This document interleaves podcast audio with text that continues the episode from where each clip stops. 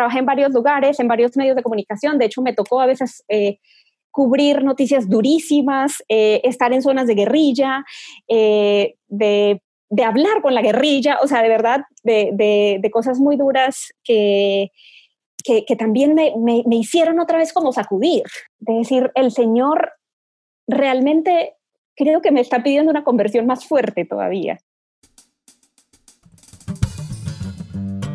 Estás escuchando la segunda temporada de Platicando en Católico, el show en el que de una forma muy casual y rompiendo moldes, platicamos con diferentes actores de carne y hueso de la iglesia de hoy para conocer sus testimonios y lo que están haciendo para avanzar el reino de Dios en la tierra. Bienvenidos.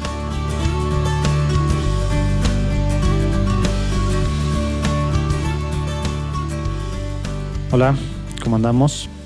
Espero que bien. Acá las cosas pues se están volviendo a poner otra vez duras con el coronavirus y demás. Entonces van para atrás muchas de las cosas que se habían empezado a abrir, ¿no? Ellas pues las misas los fines de semana. Este fin de semana ya no hubo misas. Pero bueno, el viernes pude ir, gracias a Dios. Cuídense, que se esté abriendo esto en su ciudad o en su país. No quiere decir que no existe el virus. Acá en mi ciudad eso es lo que pasó Mucha gente empezó a salir así como si nada y a hacer cosas. Y bueno, pues ya saben, otra vez estamos así. Pero bueno, hay que pedir mucho, hay que estar orando y hay que estar viendo como iglesia qué podemos hacer para ayudar. Oigan, pues bueno, ahora les traemos la platicada que tuve con Calen, Carmen Elena Villa, que no Villar, como le dije yo al principio. qué penoso, pero bueno, pues ya ven. Ella es eh, laica consagrada de la Fraternidad Mariana de la Reconciliación, colombiana y bueno, pues estuvimos platicando ahí de su, de su, pues digamos, de cómo fue descubriendo su vocación desde muy joven, pero cómo la iba tapando y, y cómo pues hasta ya, ya abajito de los 30 años decide hacerle caso a Dios y irse con todo y que tenía novio y todo, decide darle hacia su vocación con las fraternas, como le dicen las de la Fraternidad Mariana de la Reconciliación. Y bueno, nos platica lo que hacen. Tuvo ahí padre también el antes de pues algunas de, sus historias, digamos, de, vida, que ella dice, pues no tengo un gran testimonio, pero bueno, eso es lo que nosotros buscamos también, ¿verdad? No todo el mundo es San Pablazo y precisamente muchos de ustedes pues saben, han sido personas pues decentes la mayor parte de su vida. No todos los que están aquí estuvieron en drogas o haciendo muchísimas cosas o han sido los peores del mundo, ¿verdad? Pues no, la mayoría de los católicos pues somos personas normales, por eso padrísimo la platicada con Calen, esperemos que la disfruten, ahorita ya está en Chile, que está gacha la cosa también, hasta octubre. De hecho va a haber misas y pues allá están en, en invierno, ¿verdad? Pero bueno, los dejo para que disfruten esta platicada, nos vemos del otro lado, Dios los bendiga.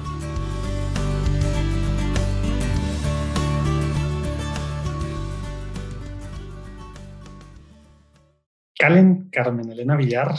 Villa. tenerte aquí en Villa, Villar, ya no metiendo la R. Villa. Villa sin la R. Para empezar con el pie derecho, la, eh, la platicada.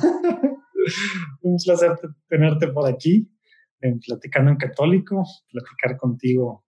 Bueno, muy, muy, para lo que viene, pero si te parece, antes de eso nos ponemos en presencia de Dios. Y por supuesto.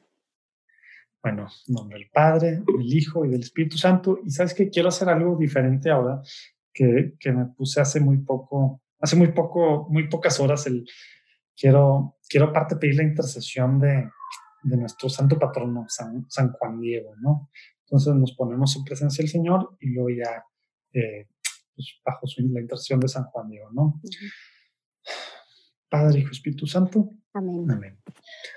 Señor Jesús, te quiero pedir en este momento que estamos dos reunidos en tu nombre, virtualmente, pero estamos reunidos, que vengas tú, que nos acompañes, que seas tú el centro de esta, esta conversación, de esta platicada, para que pueda pues inspirar a todos los que están escuchando, que pueda animar a la gente a, sumarse a cualquier iniciativa que, que ya haya en la iglesia, ser parte de tu cuerpo místico, Señor. Ver las cosas, Padre, que están pasando, que están sucediendo ahorita y que queramos hacer iglesia. así la oración a San Juan Diego, oh Padre Celestial, que concediste a Juan Diego ser el confidente de la Virgen de Guadalupe y asistir al nacimiento de la fe en nuestra patria y en nuestro continente, te pedimos por su intercesión que socorras a los más necesitados, consuela a los enfermos de alma y cuerpo y concede que el pueblo mexicano, unido por la fuerza de amor a nuestra dulce madre de Tepeyac, no nomás pueblo mexicano, pueblo latino, haga de cada uno de sus hogares un templo vivo en donde adoremos a Jesucristo nuestro Señor, que vive y reina contigo por los siglos de los siglos. Amén. Amén. Padrísimo, Kalen. Pues bueno, pues empezamos la platicada conociendo un poquito, un poquito de ti.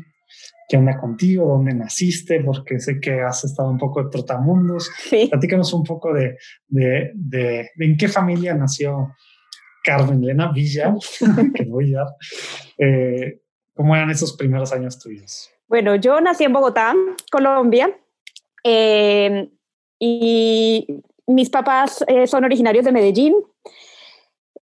por cuestiones de trabajo, mi papá lo trasladaron a Bogotá y ahí pues dio la casualidad de que nací yo. Entonces, nací en el seno de una familia más o menos numerosa, somos cinco hijos y yo soy la cuarta la única que nació en Bogotá, siempre me hacían bullying mis hermanos y me decían la rola, así le dicen a los, a los de Bogotá, como, como ustedes que saludos los del a saludes a todos los rolos que nos están oyendo. Entonces, pero bueno, eh, más allá, gracias a Dios superé eh, ese, ese trauma, no, y más, y, digamos, siempre fue una broma, y yo incluso les decía, yo soy la única capitalina de la familia. Este, pero, pero sí, bueno, de ahí a los siete años, cuando yo tenía siete años, nos regresamos a Medellín eh, y fue una infancia de verdad muy bonita, eh, muy llena de, de, de, niños a mi alrededor, de hermanos, de primos. Además, mis papás son bien generosos, entonces hubo un tiempo incluso que que unos primos que llegaron de Guatemala se fueron a vivir a, nuestra casa porque llegaron a Colombia de Guatemala, entonces eh, mis tíos con sus tres hijos, entonces éramos siete hijos y cuatro papás. entonces, de verdad que yo siempre estuve rodeada de gente, de, niños y de amiguitos y, tengo varios primos contemporáneos míos. Eh, entonces sí, fue un tiempo muy bonito, muy, una infancia de verdad muy, muy feliz, muy, muy llena de, de alegría y, eh, y, con unos papás también que han sido ejemplo de amor y que para mí eso ha sido muy importante. Un matrimonio muy bonito, recientemente cumplieron sus bodas de oro. Entonces, en verdad que, que, sí, eso también, también es bonito. Cuando uno crece con el ejemplo de, de unos padres que se aman, eh, pues es mucho lo que uno absorbe y, el buen ejemplo de ellos. Eh, pues una familia también de fe de, ir a misa todos los domingos, los, eh, los cinco hijos estudiamos en colegios católicos, em, y de, sí, de muchos valores, no eran fanáticos religiosos, no eran así de que, de que sentémonos a, a rezar eh, mil rosarios o no sé, como, o, eran bien pues digamos, de ir a misa los domingos, de comentar, de rezar juntos en la casa, pero no estaban en ningún grupo. Mi papá siempre ha sido una persona muy sociable, entonces donde íbamos, donde nos mudábamos, él se hacía amigo del párroco y le decía, aquí estoy para lo que usted necesite. Este, eran católicos de parroquia. Sí, de parroquia, muy de parroquia, no tanto de grupo, sino de parroquia, y, y, pues así se fue forjando la fe, y también por el colegio, creo que, que ustedes le dicen la escuela, pero bueno, el, también el colegio. Este, por el colegio también la fe, la fe se fue, pues yo fui aprendiendo mucho y, y eso también lo agradezco muchísimo de de haber podido tener esa educación católica y haber podido descubrir la fe desde, desde chiquita. Yo, de hecho, he escuchado, José Manuel, varias entrevistas que has hecho en los podcasts y yo digo, no sé, mi historia es bien sencilla, no es que tuve una conversión, que era drogadicta y de ahí... No, son, son, son, las mejores porque son las que más hacen que nos demos cuenta que precisamente no todo el mundo tiene que tener San Pablazos, ¿verdad? Podemos, las personas, pues la mía también, podemos las personas normales, que somos la mayoría del mundo, con nuestros problemas normales, con nuestros temas pues normales y pecados y todo, pero pues sí, no tenemos que haber matado a alguien ni ser drogadicto para, para convertirnos, ¿verdad? Oye, pero entonces esta parte la vivían así muy, pues muy, una religiosidad muy, pues digamos, muy familiar, muy, muy, viva y demás, por lo que estoy entendiendo. y tú, en, digamos, a lo mejor en la niñez, no sé si, si te acuerdas de algo, pero, pero en esta, eh, no que te acuerdes de algo, ya, ya sonó que le estoy diciendo que fue hace mucho, no, en el sentido. No soy tan viejita. Dijiste que estás, no, y, y, las, y, si ven ahí, ya que vean las fotos o lo que sea, van a ver que no. Pero la, dice, estás en un colegio católico. Esa parte, digamos, formal, católica, eh, no te hacía de repente como que yo veo que va para los dos lados. Uno los vacuna y hace que se vuelvan en contra de, y otros pues casi hasta se quieren hacer las monjitas con los que estaban ahí luego, luego. ¿A ti cómo te fue en esa parte? Y, sobre todo hablando de los sacramentos, que, que a veces es, los momentos más importantes, de seguro te tocó ahí la primera comunión. Claro, la confirmación. No sé si te tocó el cambio y la confirmación, no sé en tu país, bueno, allá en Colombia cómo era, aquí ha cambiado muchas veces de edades, sí. no sé cómo, cómo estaba la cosa. Platícanos eso, cómo vivías esa, esa cosa más formal que en tu, en tu casa nos platicas, era más abierta, más así, pero ¿cómo era esa parte ahí? ¿Eran monjitas o quiénes eran las? Sí, eran religiosas de la Compañía de María, eh, que en, en, Colombia los colegios de, de, esta, de esta congregación se llaman todos de la enseñanza. Era, con, con estas eh, religiosas me, me, formé, fundadas en Francia, en Burdeos, Francia, por Santa Juana del Estonac. Eh, y sí, pues era, creo que tuve en mi juventud y en mi adolescencia, pues a veces decía ya hay demasiada religión, este, pero igual siempre, siempre fui una niña piadosa, me gustaba rezar, en, en la primera comunión, la preparación para la primera comunión, de verdad la recuerdo todavía, aunque fue hace tantos años, la recuerdo todavía. perdón, este, perdón, perdón. La recuerdo con... Ya no me vas a bajar de ahí. No, la recuerdo con, con mucho cariño y, y, sobre todo como, como sí, el, el valor de, de, de la Eucaristía, de, de, que van a recibir a Jesús, yo estaba súper ilusionada. Eh, también fue, también nos inculcaban mucho como la sencillez, el, el, no ser niñas que materialistas, vacías, este, sino niñas que, que estuviéramos llenas de valores, entonces, y que, y que compartiéramos con los más necesitados.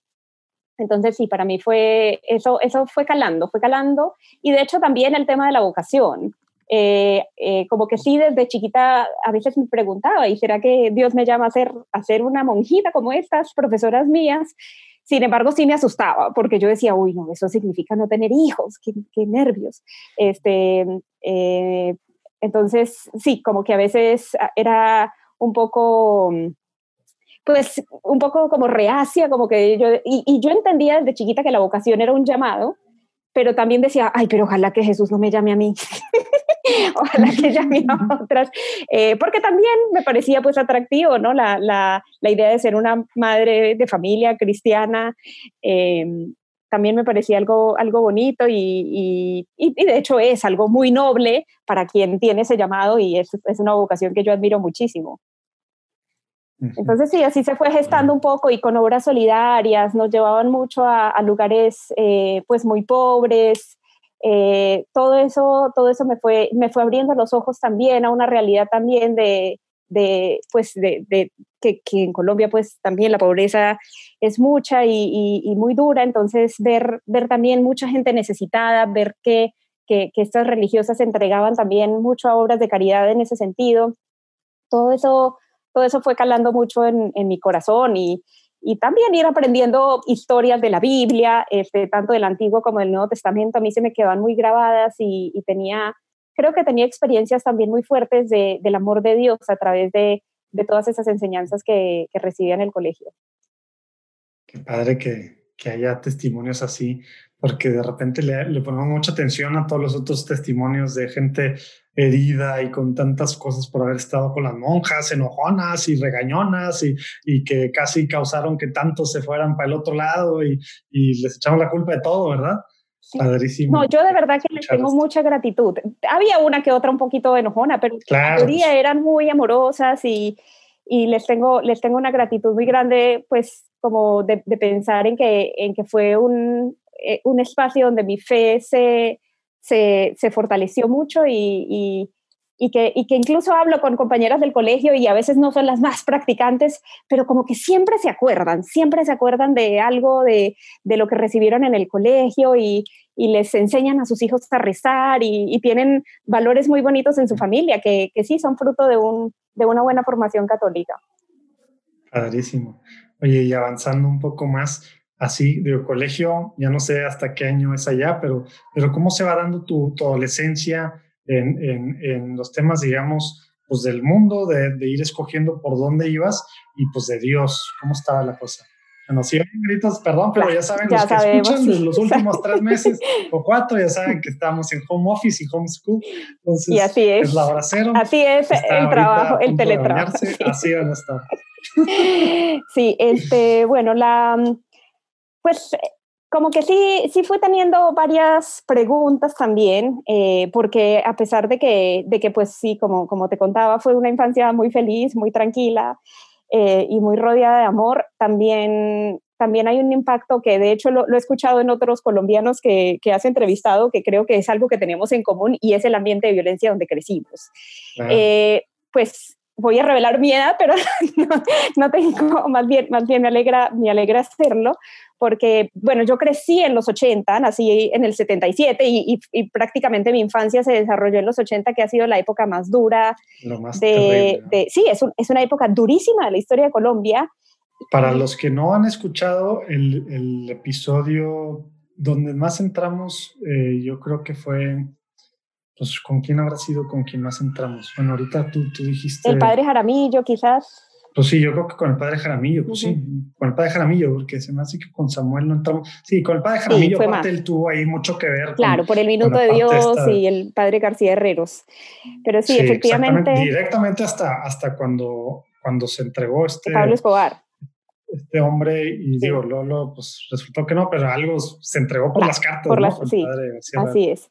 Este, sí, eh, fue una época durísima, durísima, y a mí sí me tocaba mucho, me tocaba mucho, eh, me, me, conmovía mucho ver, ver tanta gente, cómo o sea, cómo explotaba un carro bomba y morían tantas personas. ¿Tú estabas en ese momento? En, Medellín, yo, estaba en Medellín, ah, que era además el epicentro de la guerra. Claro, ahí estaba. Sí, muy duro. Este... O sea, tú sí te acuerdas de haber visto esas cosas claro. de, carros. Sí, los carros bombas. Escuchar, escuchar, escuchar carros bombas, toques de queda, eh, el, el, carro bomba que explotó muy cerca de mi casa, los vidrios que se quebraron en, mi colegio, se quebraron una vez todos los vidrios por un, por un carro bomba que, que estalló muy fuerte al colegio y, pues suspendieron las clases.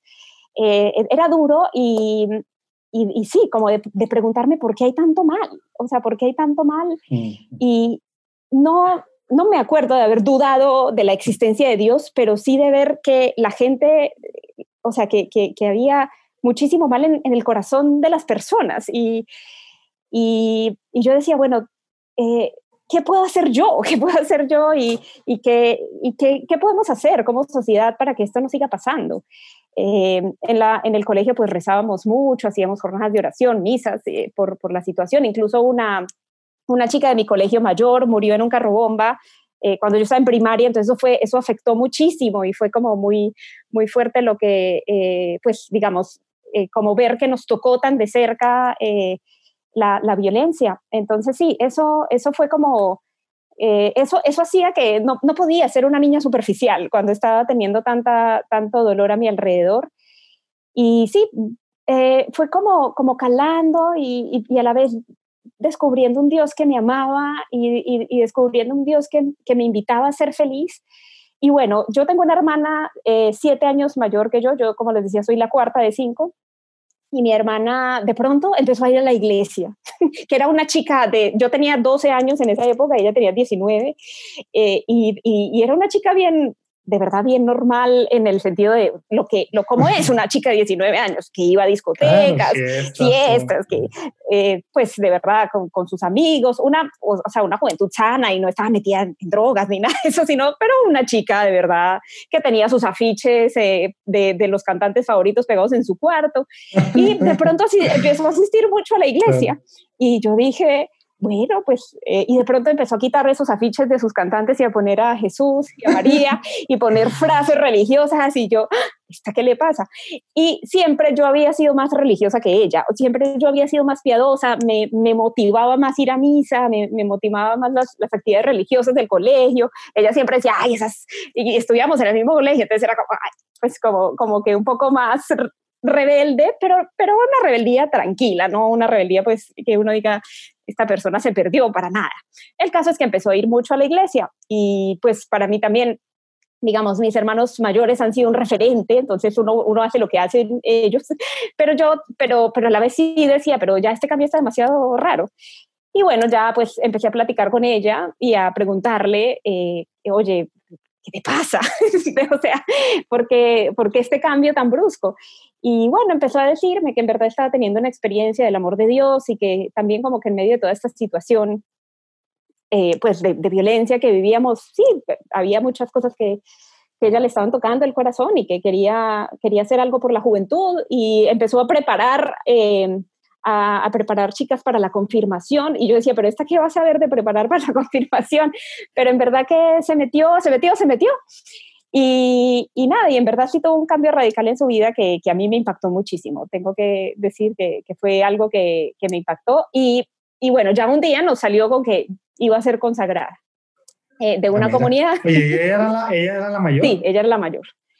Qué importante eso, ¿verdad? El ejemplo, como que a veces eh, pensamos que el tema de los papás o tal, pero sí, obviamente los papás y el tema de los, pero el hermano mayor sí, sí tiene, sí, sí lo ven los, los hermanos menores. claro. Pues para arriba, ¿verdad? Sí. Y sí están viendo ahí lo que está haciendo. Sí, entonces.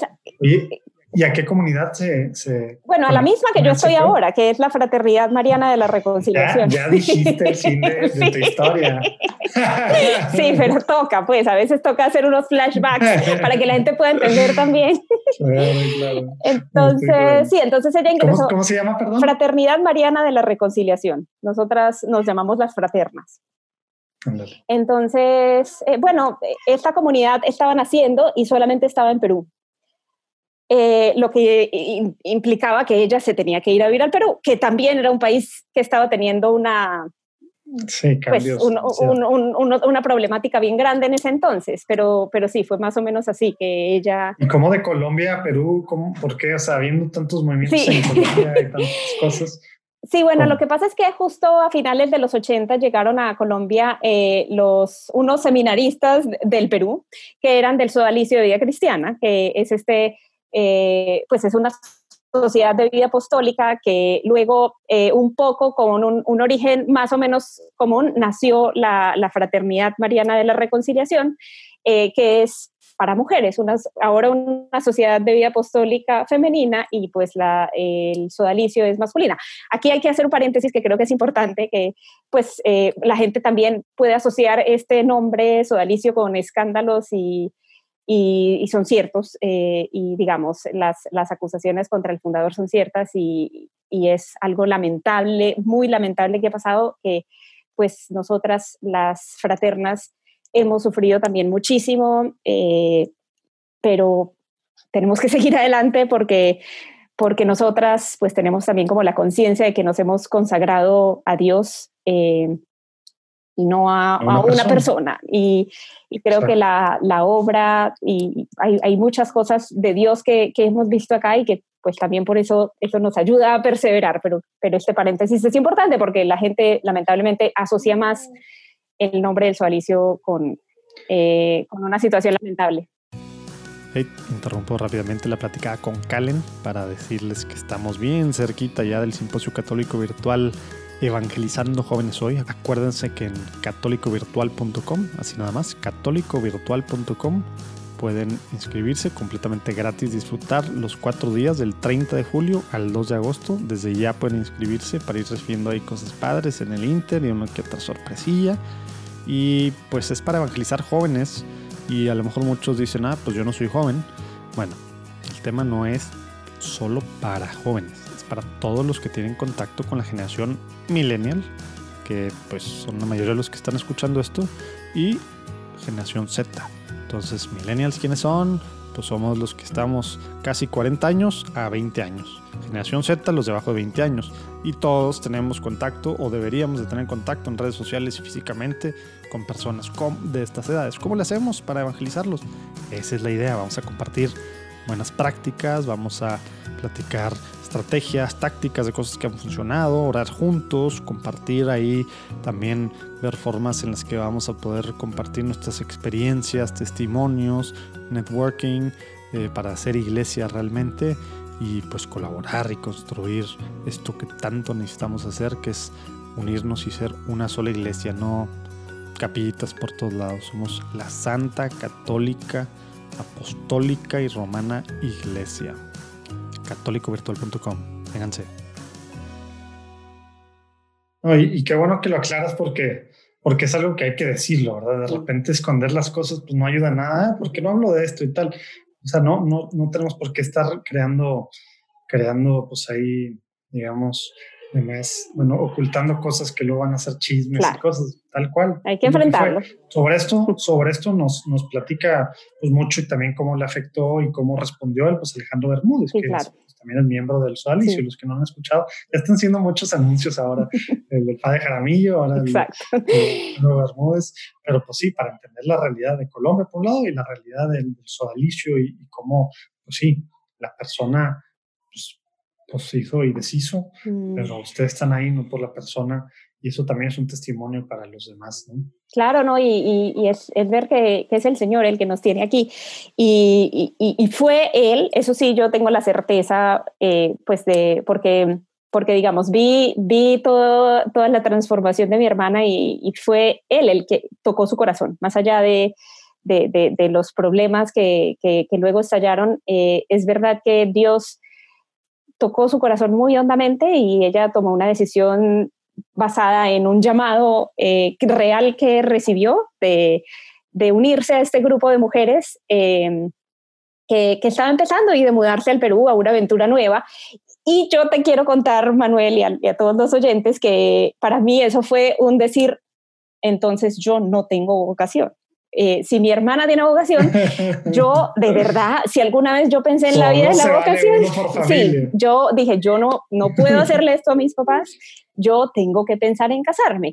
Es, es muy bonito también, eh, pues, ver familias que, que, que, que se casan y que, y que se entregan a Dios en el matrimonio y, y pues es un testimonio. Yo dije, bueno, yo tenía, no sé, miraba a otras familias que, y, mis mismos padres de familia, yo decía, yo quiero tener un matrimonio feliz y, no puedo pensar en vocación, no puedo pensar en que otra hija se va a consagrar y le dije no a la vocación. Sí, sí quise, de hecho yo, yo ingresé también al, al movimiento de vida cristiana, que es como este movimiento apostólico que, eh, pues que, que, lideran eh, los sodalites y, ingresé ahí y en verdad estaba, estaba bien contenta y, pues tenía, o sea, empecé con un grupo de, de, amigos muy, muy padre, como dirían ustedes, este, de, de mucha... Mm, de, una amistad en Cristo muy bonita y de verdad me pareció súper. Entonces yo dije, ya, sigamos, sigamos así, sigamos, eh, digamos, entregándonos. Eh, y, yo tenía 15 años cuando, cuando mi hermana se mudó a Lima y, a, la, a, la, comunidad pues, de, de, fraternos. Entonces, este, entonces ya, pues fue como, como un tiempo de, de ya, de vivir eh, la juventud eh, de una manera sana y, y de, de, una manera cristiana y pensando que Dios a mí no me puede llamar. Entonces yo todo el día me lo repetía, a mí Dios no me puede llamar, yo me tengo que casar. este, y bueno, y terminé la secundaria, lo que ustedes dirían la prepa. Este, en realidad nosotros le decimos el bachillerato, solo que, mm. bueno, eh, a un nivel, digamos, más universal se le dice la secundaria. pero sí, terminé el colegio y bueno, también también pensando en que quiero, eh, digamos, hacer eh, apostolado en medio del mundo y en la vocación al matrimonio, pues tengo que pensar en una carrera, ¿no?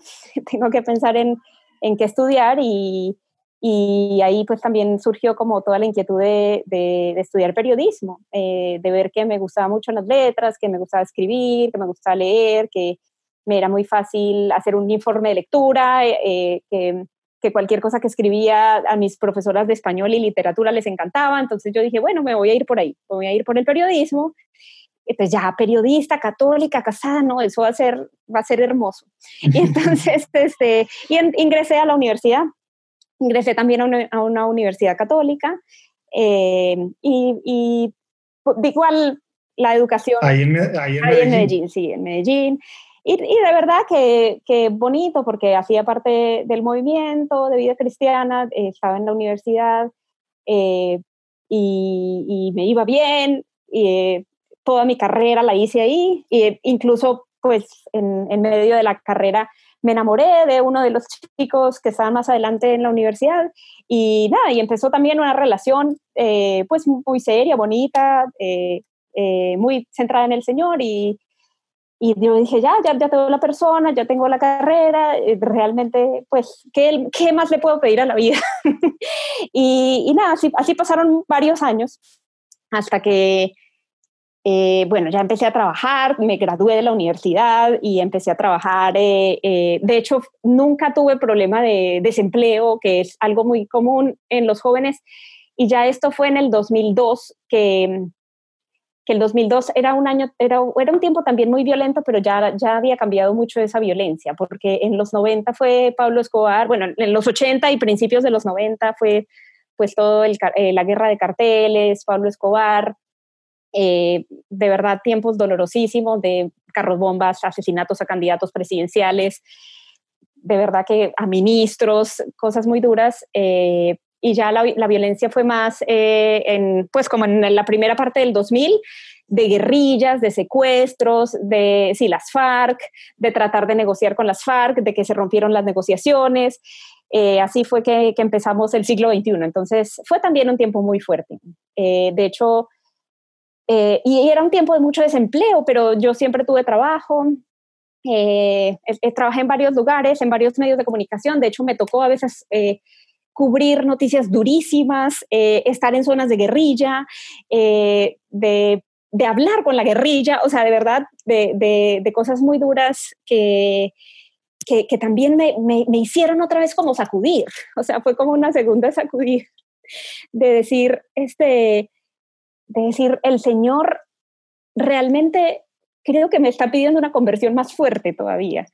Este, y, y bueno, también, también un episodio muy doloroso es que yo, yo trabajé en, un, en uno de los, primero trabajé en un periódico que se llama El Mundo y ahí también hubo algo muy doloroso que, que era el, el, jefe mío, su hermano era el gobernador de Antioquia, que era la, la provincia donde queda Medellín la provincia, el departamento, el estado, depende del país donde uno esté.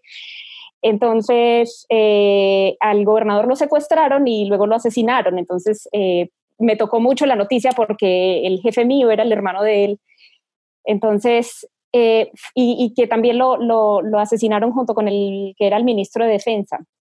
Entonces, que había sido, ya, ya no era, pero había sido ministro de Defensa de Colombia. Entonces fue muy duro y fue, fue ver como, como muy de cerca toda, toda esa violencia tan dolorosa y, y bueno, eh, como, como ver también a la gente del periódico ese día deshecha y teníamos que escribir sobre la, muerte del hermano de nuestro jefe y, todo el mundo estaba tristísimo, pero nos tocaba armarnos de valor y escribir la noticia y ponerla en primera plana. Entonces, sí, fue un tiempo bien, bien fuerte, como de, de, de, tocar muy de cerca eh, es, eso tan doloroso que, que, ocurría en nuestro país.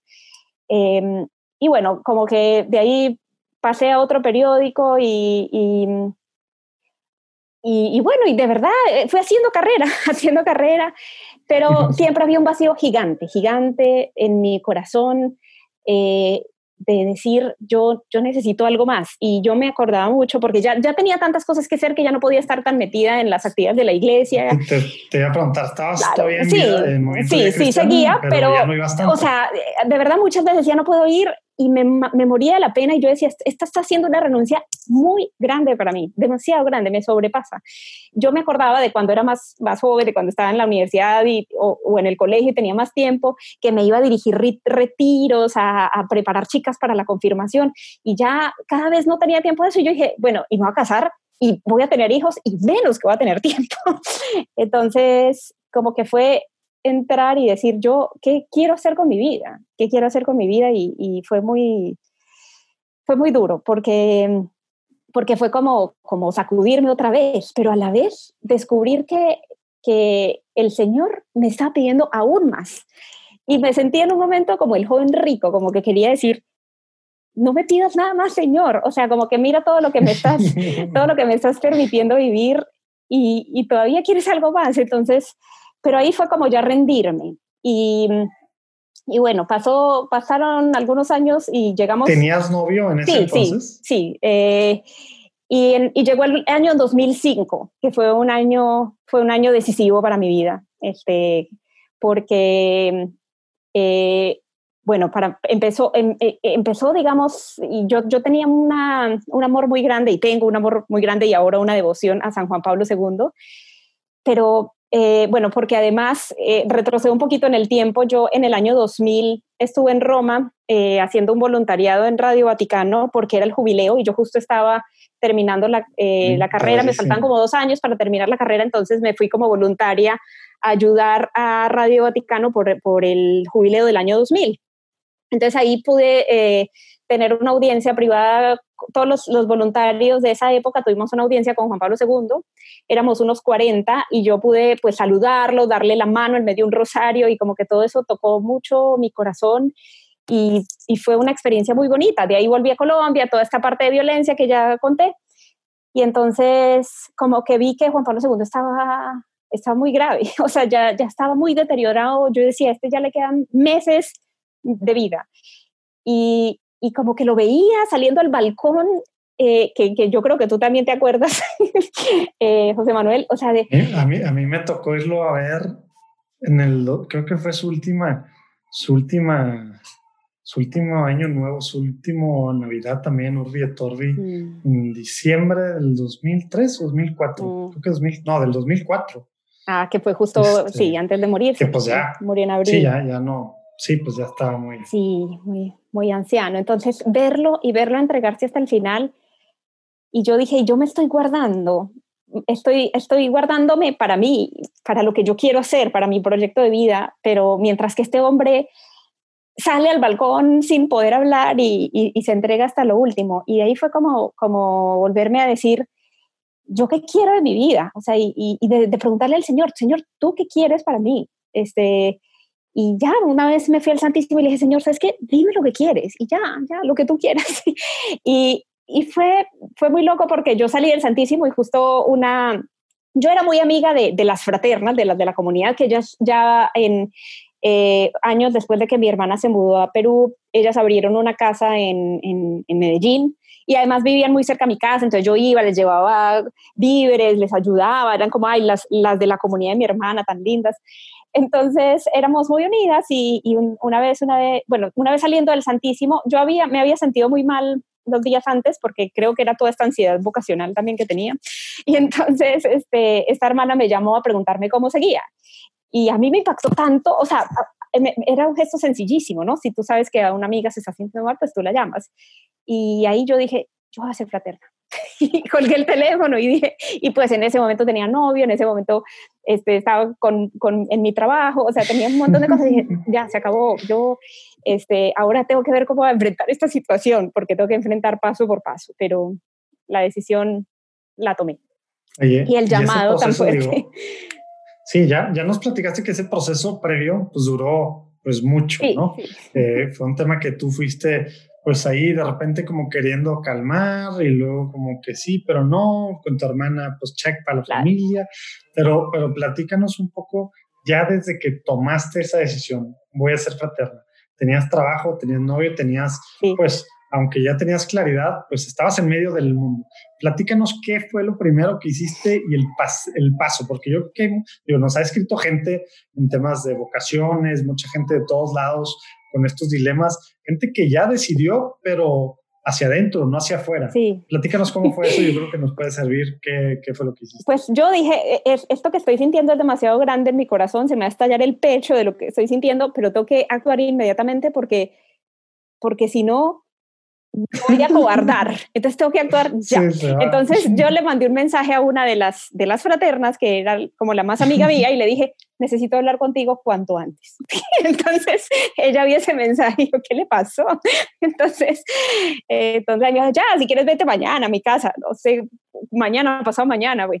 El caso es que, y yo dije, ya, me voy, y le dije, mira, yo he vivido toda mi vida, este, pues de esta manera, pero de verdad yo siento que el Señor me llama a algo mucho más grande eh, y, y, nada, pues necesito dar ese paso y, y, y, y, he revisado como mi historia, porque además como que ya llevo días como pensando, como... Y, y, sí, sé que tengo que desprenderme de cosas que quiero muchísimo, que son importantísimas para mi vida, pero, pero yo necesito dar ese paso. eh, y, y bueno, fue, fue un diálogo muy largo, porque además, pues, eh, ella me conocía de hace varios años, entonces, entonces sí, ella me decía, sí, yo me acuerdo esta vez que, que, no pudiste ir a este retiro y todo lo que te costó, es que te costó demasiado, y, y esta otra vez que querías hacer esto. Entonces, y yo dije, sí, pero igual de verdad me, me encanta mi carrera, me, no sé, y estoy enamorada, o sea, no es que, no es que el, el amor se me bajó en ese momento, no. Pero nada, pues ahí ya fue, ya dijimos, bueno, o sea, como que si, si es lo que toca, pues hay que dar, hay que dar pasos adelante. Eh, también yo creo que en un discernimiento es importante hablar con personas de afuera. Yo ahora lo, lo miro porque es gente neutra que te ayuda. Yo en ese momento no lo hice, pero años antes sí lo había hecho. Porque igual como que yo tenía en el corazón esa, como esa espinita, entonces lo hice con un par de personas en mi colegio, eh, con un sacerdote que nos daba clase de, religión eh, y, con, y con una de las religiosas también del colegio. Eh, em, y bueno, como que pues también fue un, fue recibir muchas luces, pues la religiosa me decía, ¿por qué no piensas en las de, en, en, en, la, la compañía de María? Yo yo nunca me vi como una monja con hábito, este, y, me, y me es una vocación que admiro muchísimo, que me parece hermosa, pero creo que, que el ser laica consagrada y estar en medio del mundo eh, sirviendo desde, desde una carrera y una profesión y a la vez teniendo una vida de, de intimidad con Jesús, de, de, con un amor esponsal con Jesús, es algo que, que, que, de verdad me ha llamado muchísimo, o sea, como que me atrajo, como que lo otro me, me parecía interesante, pero esto me atrajo. Entonces, al final, pues, eh, no, digamos, les tengo muchísima gratitud a, las religiosas de la, de la compañía María, pero, pero sí fue claro que por ahí no era. Y pues el sacerdote, que era más neutral, sí me ayudó como, como decirme, bueno, si, si te gusta ese movimiento, quizás es por ahí, este, si, si eso es lo que te llama la atención, porque yo sí desde, desde adolescente estuve en el, en el movimiento de vida cristiana. Otra interrupción. Es importantísimo tu oración, tu intercesión, muy, muy importante. Tuvimos la vez pasada en el Simposio Católico Virtual varias cosas ahí. Y, pues bueno, pues ahorita tenemos ya un ejército de intercesores, de monjitas de clausura, de personas de diferentes grupos orando. Por favor, empieza a orar. Así nada más pídele a nuestro Señor y a la Virgen de, de Guadalupe, Virgen María, que nos acompañen a todos los conferencistas, a todos los asistentes y a los que estamos organizando el Simposio Católico Virtual Evangelizando Jóvenes Hoy, que va a ser del 30 de julio al 2 de agosto. Pide, pide, por favor. Muy importante que no se nos olvide esta realidad espiritual en la que vivimos. Siempre que estamos planeando algo, tenemos que acordarnos de ella y pedir. Te unes ahí mismo en la página en católicovirtual.com. Puedes decir que te unes sin poner tus datos, o si no, solo pide por nosotros diario en tu oración personal. Importantísimo, te lo pedimos. Te lo pedimos así para como tú le vas a decir también a Jesús, te lo pedimos por el encuentro este que va a ser para los jóvenes. Y eso no es para los jóvenes, sino para beneficiar a los jóvenes, ¿verdad? Evangelizando jóvenes hoy. católicovirtual.com. Regresamos al Plática de Cocalen. Oye, quisiera, quisiera adentrarnos, adentrarnos un poco a una parte que para muchos es ser bien difícil. Porque, porque es, a ver, tú acabas de decir ahorita, yo estaba enamorada. Mm. Es como que eso se me fue de repente. Y muchos lo toman eso como señal de Dios para, para no una vocación, porque pues es el amor, ¿verdad? Dios quiere lo mejor para mí, yo estoy enamorado de esta persona y aparte soy correspondido, correspondida, pues es por ahí. Entonces, cuando tú tienes esto, que al final, claro, o sea, no está en contra, pero se contrapone en ese momento por, porque es una decisión que te lleva a diferentes lados. ¿Cómo tomas esta decisión? Ya sé que tú estabas convencida y decías te iba a explotar el corazón y, y, querías darlo con todo, pero también tu mente sabía que tenías que hacerlo así, porque si no, se, este rollo, pues, sí, se, se, enreda uno y pues la vocación, como dice todo mundo, digo, muy claro, hay que regarla. Sí. No, es que si Dios quiere vas a hacer. Pues sí, pero no, tenemos libre albedrío y nosotros mismos nos podemos tapar y decidir otras cosas que estábamos, pues que, que no era el plan original, ¿verdad? Pero no sé, ya no quiero entrar en temas teológicos.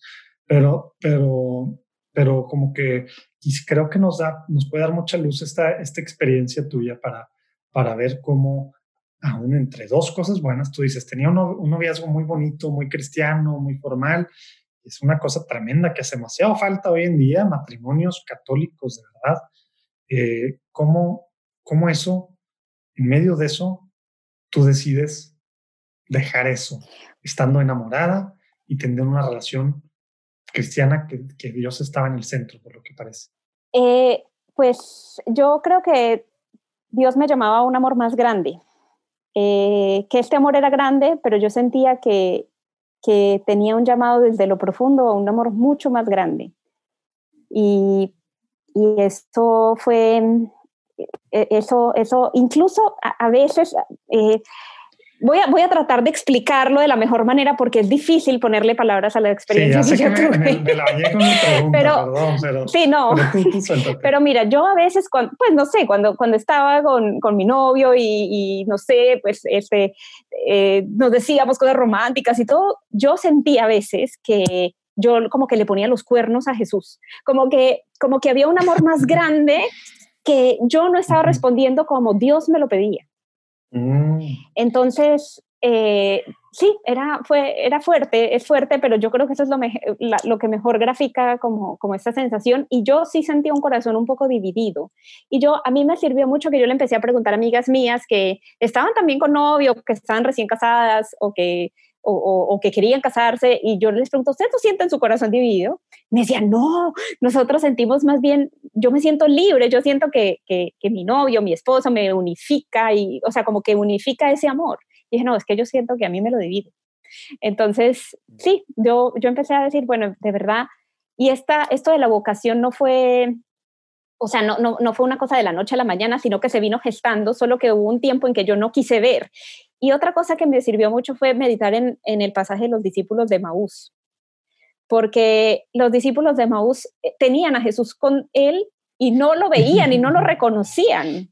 Este, caminaron con él y le decían, ¿qué eres tú el único que no sabes que, que, que, que, han matado a nuestro maestro?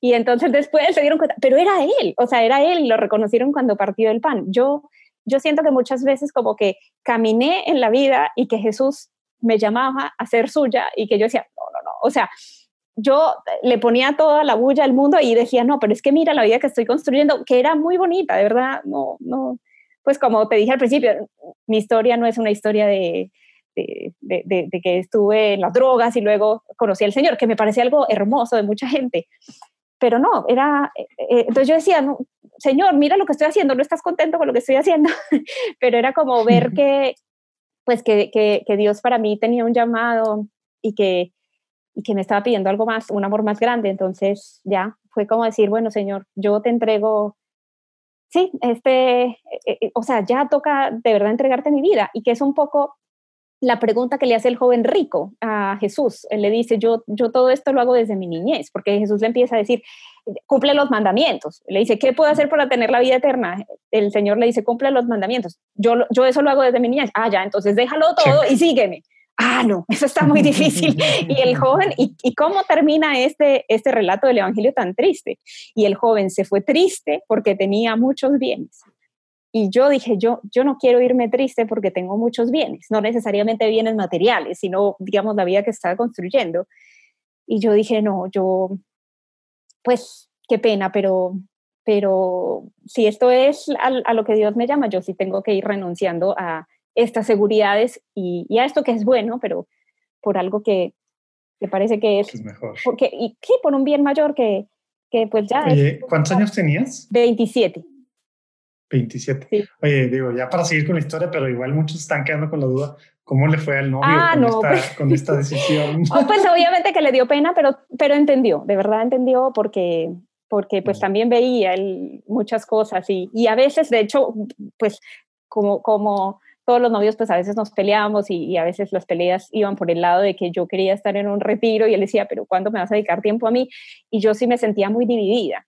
Entonces él decía, de verdad, si, si eso te hace tan feliz, anda, o sea, y, y pues sí, ya fue, fue un, pues obviamente al decirle y, y, pues cortar ahí hasta ahí nomás y, y ya pues cada uno como emprender un rumbo.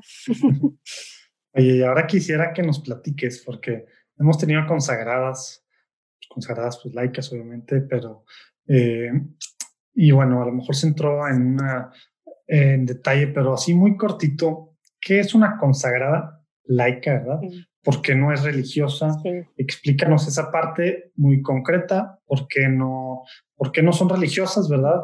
Y, y, y, cómo todos no son consagradas y cómo es eso de consagrarte, ¿verdad? Y, y, para empezar, y lo ya en lo particular, pues cómo fue tu situación, qué tienes que hacer antes de consagrarte, ¿verdad? ¿Cuál es el proceso? Porque ya tiene, la gente tiene muy claro, bueno, creo, en, monjitas, que pues mm. primero esto y que novicias y que este rollo y tal, y lo que los votos temporales y los votos perpetuos y todo este tema, ¿no? Que hasta los hábitos van cambiando. Sí. En consagrar laicas, pues hay de todo, ¿verdad? Sí. Porque, pero pero van menos explicando para empezar qué es una consagrada laica y luego ya entras en los particulares. ¿no? Sí, em, bueno, pues tenemos el, el llamado de, de, estar en medio del mundo. Nosotros hacemos parte de una sociedad de vida apostólica que pues es eh, dedicarnos a, la vida del apostolado, como bien lo indica su nombre.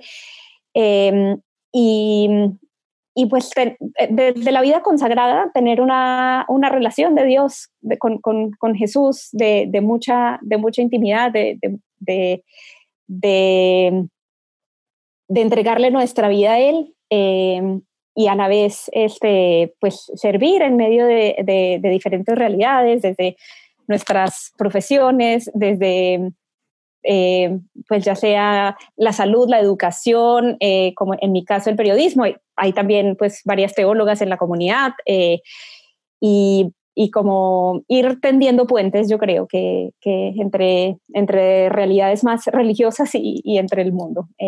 eso es básicamente. ¿Hacen votos? Ah, bueno, esa es parte, hacemos promesas. Y la parte de la... De la sí. La, platícanos esa y qué quiere decir consagrar. sí. O sea, ¿a qué te estás consagrando? Sí a quién sí. y, y, el cómo, porque creo, digo, es muy padre el cómo también, creo yo, digo, aunque no sé en particular, pues de ustedes, ¿verdad? Me ha tocado y, digo, pero quiero que así que nos platiques de viva voz este tema de las promesas y luego, ¿qué quiere decir el consagrarte? ¿A qué estás renunciando y a qué estás diciéndole que sí? Y cómo es una ceremonia de consagración. Ah, bueno. Este, si tenemos pasos, tenemos cinco pasos, eh, pues cinco promesas diferentes cuando, cuando estamos en, una vez que ingresamos a la comunidad. Em, empezamos con, con, la promesa de, de, probanda, que es un tiempo en el que pues uno prueba, digamos, eh, más la vocación. Ah, tenemos un periodo de formación de tres años, luego mm, salimos y, bueno, en medio de la formación se hace la promesa de formanda, que es un tiempo de, sí, de, formarse, de ahondar también en las promesas. Pero todo este tiempo estás viviendo con ellos. Sí, eh, sí, en la casa de formación. Sí, desde, desde, la promesa de probandas estamos viviendo. ¿Pero sigues en tu trabajo normal? No, la, cuando uno ingresa a la comunidad, eh, sí tiene que estar, sí debe estar en una casa de formación en un tiempo más de hacia adentro, de, de aprender cómo es la vida comunitaria, de, conocer, de eh, de, conocer también las, las dinámicas, de, formarse, de estudiar, de profundizar en la vocación, eh, de, estudiar pues también como lo, básico, digamos, de la teología, eh, para luego, luego salir y pues ya, ya a, los tres años que uno sale, pues te dan una misión. un año un año, tres años y luego un año más. Eh, a ver, sí, lo que pasa es que las promesas y el tiempo de formación a, veces son un poco diferentes. Son dos años de, de, de, probandas, luego dos ah, de formandas, no, luego dos de formandas, pero ya uno sale siendo formanda y ya luego es un tiempo que se llama consagrada María, eh, que ya es un tiempo de, este, de uno a cinco años y luego la profesión temporal que son de 3 a 7 años, y luego la profesión perpetua, que pues ya es para toda la vida. Entonces, sí, esas son las, las etapas y pues la profesión perpetua sí es un momento muy emocionante donde uno pues se consagra y este, por, todos los días de su vida eh, y, se compromete a vivir la obediencia y el celibato por el reino. Este, y te consagras a Dios y te dan una alianza, este, te dan una alianza que la llevas siempre y que y que es un símbolo visible de tu consagración. Entonces, y, esto de obediencia, explícanos un poquito, porque, porque bueno, el tema de obediencia a veces digo, queda claro cuando se es monje o las órdenes monásticas, la obediencia, quién es y demás. ¿Ustedes a quién le deben obediencia? ¿Cómo, cómo está esa parte? Pues la comunidad tiene superioras locales y tiene este eh, y, bueno, y tiene, cada comunidad tiene su superiora y, tiene, y, toda la comunidad tiene un consejo superior. Este, y, y, el, y, digamos, te, te dicen, te, te, dan alguna misión y, y, obviamente pues uno la conversa y, y, si vemos que no hay ningún impedimento para vivirla y que es lo que Dios quiere, pues uno se va a esa misión. Em, y sí, también pues em, obviamente como todas las comunidades, pues, y, y, como todas las organizaciones, pues hay normas, hay este, eh, disposiciones, hay eh, constituciones, hay lineamientos, entonces, pues también vamos cumpliendo como con, con, con lo que se nos pide y, y digamos, la palabra obediencia a mí me sorprende como muchas veces es rechazada, porque es como yo soy libre. Es, para ayudar. claro, yo, yo, o sea, ¿cómo, ¿cómo puede ser que no te dejen ser libre? Pero yo, yo encuentro mucha libertad en obedecer, porque eh, pues a la vez como que estoy poniendo mi, digamos, eh, siempre es, son necesarias las, las mediaciones humanas y, y pues Dios también llama a ciertas personas a ser autoridades, pero también creo que nosotras como, pues como, como mujeres consagradas, sí, también es como poner nuestra vida en las manos de Dios y en su providencia. Entonces, eh, y, es, y es bonito, como que ves también que la obediencia a veces ensancha mucho el corazón, porque pues efectivamente ahora me decías que los trotamundos, que, porque eh, pues eh, platicando antes de, esta entrevista y en, y en otros momentos que, que, hemos podido hablar, pues, pues te he contado que he vivido en muchos lugares, entonces que jamás me imaginé, lo, lo, tuve en mente, pero que Dios sí lo tuvo en mente desde siempre.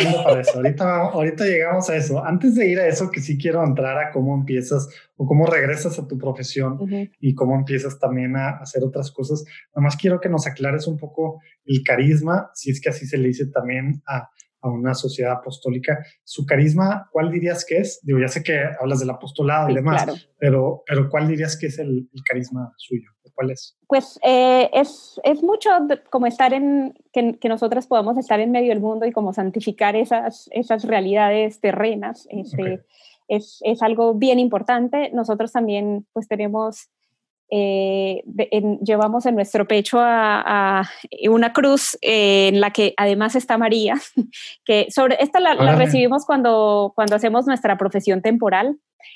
Y, y, es también bonito porque ser como María al pie de la cruz, eh, de acompañarlo, acompañarlo en su sufrimiento. Y creo que particularmente en este tiempo difícil que estamos viviendo, como humanidad yo lo experimento mucho, de, poder acompañar a Jesús en, esta cruz tan grande que, todos estamos viviendo. Padrísimo llamado.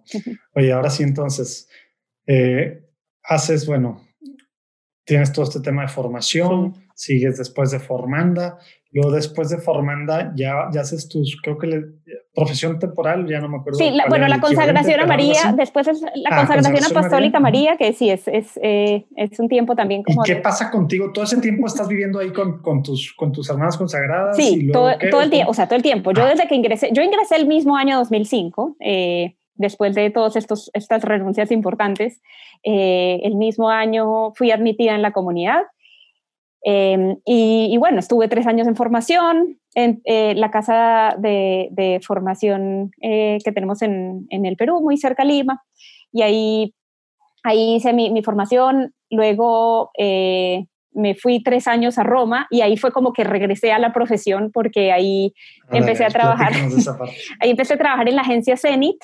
em, es una agencia católica de prensa y trabajaba en el área en español. Em, en, entre el 2008 y el 2011 estuve ahí, eh, en el pleno continente. pero en Roma estabas en una casa, la idea era seguirte formando o era la idea era que sí fuera este como que el apostolado en los medios? Es, la o sea, ¿para qué fuiste a Roma? La, la, idea era ya el apostolado, sí.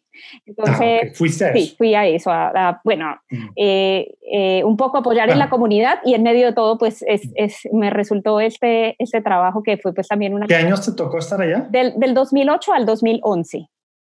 Ah, o sea, empezando Benedicto. Sí, sí, sí, como en, plena, en pleno pontificado de Benedicto. Entonces sí, fue...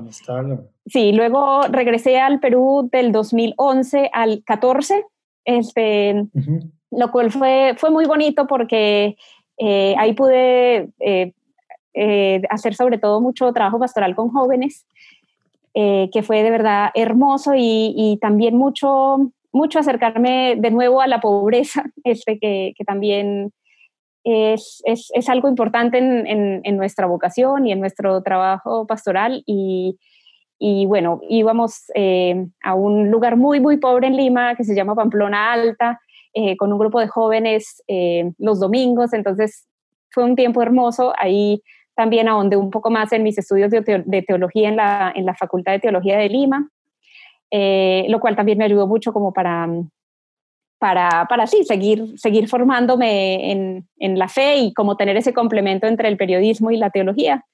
Este, y, y, de verdad yo estaba feliz ahí. El día menos pensado me preguntaron si me quería ir a Estados Unidos. Entonces.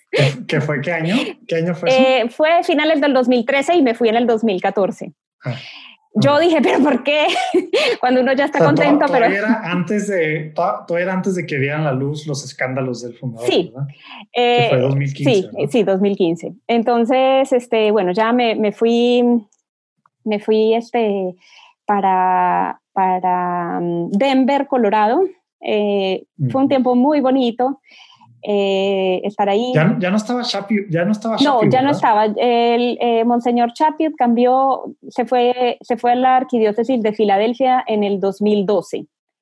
Estaba el actual, que es el arzobispo Samuel Aquila, y bueno, eh, pues yo dije, pero y a ver, como, como para qué en Denver. Entonces resulta que en Denver eh, eh, tuvimos por muchos años, mi, mi, comunidad, alguna de mi comunidad se encargaba del periódico El Pueblo Católico, que es el periódico en español de, de, de la arquidiócesis. La arquidiócesis tiene pues un área de comunicaciones con un periódico en inglés, el Denver Catholic, y, años después fundaron el periódico El Pueblo Católico porque la población hispana en Colorado pues ha crecido muchísimo. Sí, nos platicó del periódico Monseñor Jorge de los Santos. Ah, qué bien. Él efectivamente, Monseñor Jorge de los Santos, eh, siempre nos colaboraba con una columna y bueno, entonces ahí necesitaban alguien, una, pues una de mis hermanas fraternas era la editora de este periódico, iba a dejar el cargo y y querían pues como que siguiera alguien de la fraternidad. Y me fui, me fui entonces para, para continuar, para tomarle la posta a mi hermana. Y, y bueno, fue un tiempo muy bonito de, eh, de tomar contacto mucho con algo que para mí era súper desconocido, que era la realidad de los hispanos en Estados Unidos. Diferente, súper diferente. Súper desconocido, que era la realidad de los hispanos en Estados Unidos. Eh, Entra un poquito a detalle de eso, porque hemos platicado, por favor, o sea, hemos platicado con, con varias gente allá, y como que la, mayoría de los que nos escuchan están en Latinoamérica, pero el 31% de los que nos escuchan están en Estados ah, Unidos. Y, bueno, pues para ellos, eh, pues es claro esto, pero para, otras personas no es clara a lo mejor esta realidad. Platícanos de alguna experiencia, de cómo ibas tú dando, dándote cuenta eh, como editora, qué tenías que hacer, qué hacías un poquito de la comunidad latina de, de Estados Unidos, particularmente obviamente pues de, Denver, para, pues, para darnos un sentido de lo que es la iglesia católica en Estados Unidos, que queda muy claro que cada vez es una iglesia latina, ¿verdad? Sí. Pues mira, mira, José Manuel, yo te cuento que para mí fue una sorpresa gigante cuando llegué, cuando llegó el 12 de diciembre, mi primer 12 de diciembre en Estados Unidos, eh, que de pronto me dijeron, ay, se celebra la Virgen de Guadalupe, y yo, ¿y aquí hacen algo? Y, o sea, me miraron con cara de, ¿de qué planeta vienes? O sea, claro que sí. Y yo, ¿y en qué parroquia? ¿En qué parroquia de Denver se celebra la Virgen de Guadalupe? Me dijeron, en 17 parroquias. Y yo, perdón, yo pensaba que en una sola. Entonces me fui a una, estaba repleta de gente. Además, la misa era a las 11 de la noche. Pues claro, yo estoy hablando a, un público. Las mañanitas de la Virgen. Yo, yo, soy colombiana y yo solamente me acuerdo una vez hace muchos años, cuando era chiquita, que estaba haciendo zapping, que vi que está, vi una celebración de la Virgen de Guadalupe en la Basílica de Guadalupe y dije, estos mexicanos, ¿cómo le cantan a la Virgen? Y eso mismo que vi esa vez haciendo zapping por allá en los años 80 o 90, cuando era niña, en, en, la televisión por cable, lo volví a ver este día en esta parroquia de Denver, de cómo llegaron los mariachis.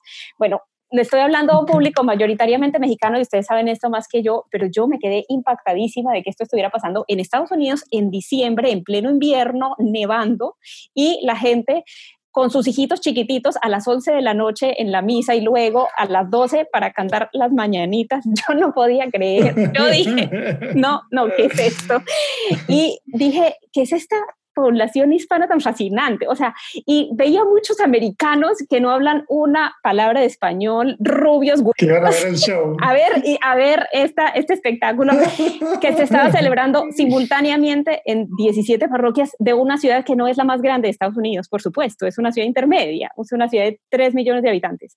Y, y yo decía, no puedo creer lo que estoy viendo. o sea, y, y claro, y, me, entonces... ¿A, poco no hacen, ¿A poco no hacen algo así los colombianos ahora con la Virgen de Chiquinquira, que, que, por cierto ya va a ser su día, ¿verdad? Sí, sí, efectivamente. Pero nada, nada como los mexicanos con la Virgen de Guadalupe. Y sobre todo porque como los mexicanos les encanta actuar, entonces hacían la representación de las apariciones y siempre la niñita vestida de Guadalupe. Sí, los indígenas y los matachines. Y los matachines pues, sin, con, con, esta, con estas eh, vestimentas y a, a menos 15 grados centígrados. Yo no podía creer. sí, pero de verdad yo estaba fascinada. Yo decía, qué gente tan cálida. Me sentí desde el principio muy, muy acogida por la población hispana. También, también digamos, eh, eh, tenía pues mis amigos americanos, no es que yo estaba 100% volcada a los hispanos y, digamos, en la comunidad también el, el, trabajo que se hacía era mucho con, con chicos de anglos, con chicos pues de ahí mismo, de Colorado. Pero, pero bueno, yo pues por el, por el trabajo sí me tocó mucho eh, tener contacto con esta gente fascinante, de verdad, y que muy linda, muy receptiva. Eh, y, y, bueno, ya fui ahondando en el tema de los hispanos en Estados Unidos, que vi que era todo un universo. y, sí, me, me, encantaba de verdad poder estar ahí, poder servirles desde, desde la profesión este, como los años que estuve ahí, los, los llevo en el corazón. De verdad que Denver es una ciudad que, que llevo en el corazón y, y, esa arquidiócesis particularmente tiene un trabajo hermoso con los hispanos. Tiene un centro que, que se llama, un centro para hispanos que se llama Centro San Juan Diego, eh, que era, era, me sentía muy a gusto de estar ahí, a pesar de que la mayoría de hispanos eran mexicanos y no eran mis compatriotas, cosa que no sucede en otros lugares de Estados Unidos, de donde el ministerio hispano es más variado, donde hay peruanos, colombianos, ecuatorianos, chilenos. El ministerio hispano de Colorado es la gran mayoría mexicanos y algunos centroamericanos.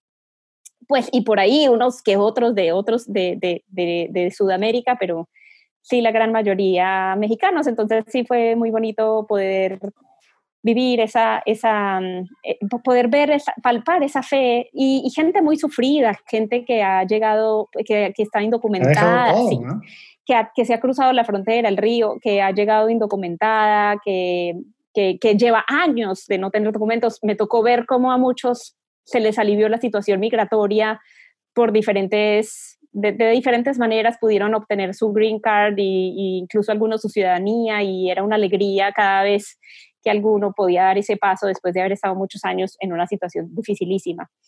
Entonces, sí, fueron, fueron, fueron unos años muy bonitos y, y tuve la, la, bendición de estar en el quinto encuentro de la pastoral hispana en el 2018 en Dallas, bueno, cerca de Dallas, que, que tuvimos, ahí estuvimos más de 3.000 delegados de, de, todos los estados de Estados Unidos aportando y, y viendo cómo cómo eh, direccionar, digamos, la evangelización y, y, la pastoral hispana en Estados Unidos y fue un tiempo de, mucha gracia, de, un gran Pentecostés para mí. Entonces, fue, fue, un tiempo lindo y de verdad que aprendí muchísimo y me da risa porque yo nunca he pisado México, pero sí tengo una parte de mi corazón muy grande, quiere mucho a México, porque, porque trabajé en, la arquidiócesis solo en, en, el edificio donde yo estaba había 11 mexicanos.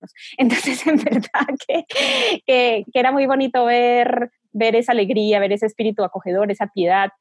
Y es un tesoro, yo siempre pienso que es un tesoro que, que se exporta a diferentes lugares y que, y que en Estados Unidos, pues esa semilla de la fe ha dado fruto y, y los, los americanos lo valoran y, y, a veces como que es contagioso. Entonces sí, ese fue, ese fue en resumen los cinco años que estuve en Denver. Ahora sí la última y sigo dándole con el simposio católico virtual evangelizando jóvenes hoy, pues se necesita tu ayuda. Sí, también se necesita gente que ayude estas cosas, no se hacen solas. Y hay gente ayudando, pero se necesita gente que haga diseños, que le mueva las redes sociales, que conteste mails, que ayude en la organización, poniendo de acuerdo conferencistas, poniéndome de acuerdo a mí, viendo en la parte técnica, tecnológica, revisando ortografía, redacción, muchas, muchas cosas que se necesitan, no tiene ni idea cuántas. Y también hay gente que dice, ah, pues yo conozco a alguien que está dispuesto a apoyar con algo de lana, donativo o un patrocinio o algo así. También eso, todo lo que se ayuda es bienvenida. católicovirtual.com, a mero abajo, ahí viene cómo, cómo ayudar o escríbanme a mí, urquidi.católicovirtual.com. Se necesita mucha ayuda, muchas manos primero obviamente la oración, pero también se necesitan, queremos hacer cosas católicas de calidad, profesionales, atractivas, pues cuesta, ¿verdad? Y hay que darle con todo. Necesitamos hacer cosas bien, pues tú que puedes hacer cosas bien, que tienes algo de tiempo, algunas horas a tu semana o conoces de quién, o a lo mejor no tienes tiempo, pues bueno, haces lo que decía Santa Teresita, el niño Jesús, y tú puedes ir a evangelizar dando ahí mismo en católicovirtual.com lo puedes hacer. Dios te bendiga y ahora sí, regresamos con Calen y ya le seguimos. Oye, y, en esos cinco años que te tocó, pues fuiste editora durante los cinco años, ¿verdad? Editora en jefe del pueblo católico. ¿Cómo precisamente digo, y luego te tocó aparte estar en el quinto encuentro, que también hemos platicado aquí con Osman Ospino, y bueno, todavía no sale, pero pronto también con el obispo Cepeda, que se le encarga a los ministerios hispanos allá el obispo encargado. Eh, pero, ¿cómo, cómo, ¿cómo crees tú, cómo te tocó a ti de, conocer esta realidad de hispanos en Estados Unidos y estas realidades, pues a veces muy difíciles, ¿verdad? Que, que están viviendo. Y luego también ver la diferencia entre primera y segunda generación, mm, ¿verdad? De latinos. ¿Qué, ¿Qué nos puedes decir así? Hablando de primera generación y de segunda generación, ¿Qué cosas aprendiste tú que pueden ser buenas ideas para quienes están escuchando para poder conectar con ellos? Tú lo hacías a través de, pues, de la palabra escrita, ¿verdad? Pero para conectar con ellos, que al final esta es la forma de evangelizar al, al, hispano y más, pues creo yo, yo lo hablo en primera persona, mexicano, la forma de conectar, ¿no? Es la, esta evangelización relacional que le llaman, etcétera, que, que pues es el conectar y luego ya me vas evangelizando. ¿Qué aprendiste tú? ¿Cómo, ¿Cómo se puede hacerlo con la primera generación y con la segunda generación? Así algunas ideas al aire, ya te estoy poniendo on the spot, pero, pero a ver, ¿qué, qué, qué cosas nos puedes decir en estos, en estos temas? Pues la, la, primera generación es una generación muy sufrida. Eh, yo, yo digo que heroicos, porque son los que han decidido dejar su país para llegar a, a otro lugar, a darle un mejor futuro a sus hijos, ellos de verdad no piensan en sí mismos, ellos, ellos se fueron pensando en sus hijos, pensando, muchos han oído de realidades muy difíciles. Yo te hablo desde lo que yo viví en Colorado porque yo creo que la situación de los inmigrantes en otros lados puede ser diferente, los que llegan con sus documentos, eh, los que llegan a lugares más industrializados, no sé, como la costa este, es, es, muy diferente, pero los que llegan a Colorado son muy sencillos, eh, llegan a, muchos a trabajar el campo, llegan a labores domésticas, algunos incluso con una profesión, pero a veces sin, sin, documentos o a veces este, pues sin hablar bien el idioma o a veces sin ninguna de las dos. Entonces es, es muy difícil eh, esta realidad y, el, y, tiene un costo personal muy grande, pero ellos van pensando en sus hijos, van pensando en que sus hijos necesitan mejores oportunidades, en que, en, que no los pudieron sacar adelante por A o B razón en sus países de origen y que quisieron, hubieran querido llegar de manera legal y no les fue posible. Entonces, sí, es, es este, pues es una situación que, que yo admiro mucho a estas, a estas personas porque se van a decir, vámonos a otro país para que nuestros hijos puedan, puedan salir adelante. ¿Cómo lograbas, cómo lograbas que conectar con el pueblo católico, con ellos? Eh, bueno, yo me dediqué a visitar las parroquias y a promover el periódico, que a veces ellos eh, como que era gratis, pero igual, igual había que decirle, llévenselo, es para que lo lean. Entonces, este, entonces sí, ahí de verdad que, que, pues entre que llamaba al párroco, le decía, Esta, eh, hoy voy a ir a tu parroquia, entonces el párroco me anunciaba y al final de verdad me decían, venga, le invitamos a nuestra casa este, a comer tacos o enchiladas. Muy, muy, mexicano eso, invitar, invitar, a quien entonces, no sí, a unos tacos. Sí, en verdad. Entonces, así poco a poco me fui, fui conectando con ellos y y fui este, viendo, viendo como las necesidades de esas personas y lo sufridas que eran, eh, pero a la vez lo, lo, valientes y lo aguerridos. Y mm, luego hay una segunda generación que son los que o, llegaron chiquititos o, o nacieron en Estados Unidos que son americanos, eh, se entienden como americanos, hablan mejor el inglés, que el español lo mastican y tienen una pésima ortografía, este, pero en español, este, y que, pero sí hay como un desfase un poco entre, entre los papás que quieren enseñarles los valores que trajeron de México y el hijo que va a una escuela pública y que aprende todo lo contrario a lo que sus papás le enseñan, hay un desafío gigante, gigante con los jóvenes. Eh, y, pero, pero es bonito porque las familias latinas sobresalen por eh, lo unidas, lo acogedoras y porque el hijo cuando cumple 18 años no se va de la casa, cosa que sí pasa con el hijo americano. Entonces, él tiene la mentalidad, porque un poco quizás sus papás le han inculcado, pero la mayoría, no, no, voy a generalizar, pero yo la mayoría de, las familias que conocí veía que el hijo salía de high school y en lugar de decir, ¿a qué, de, de, pensar, ¿a qué estado me voy a estudiar? Decía, pues me quedo en Colorado y voy a la universidad donde hay la carrera que yo quiero. Y voy y vuelvo a la casa de mis papás. Y no me voy a, pues además que es un gasto muy grande que no necesariamente los papás pueden asumir. Entonces, eso, eso era bonito, porque a veces pues eran familias con cinco hijos este, y, tres estudiando en la universidad y los tres vivían en la casa. Entonces, y, valoran eso. Había de todo, hay también unos que se rebelan muchísimo, que se acomplejan, que, que incluso no quieren, no, no, quieren decir que hablan español porque, porque se, se van a sentir rechazados.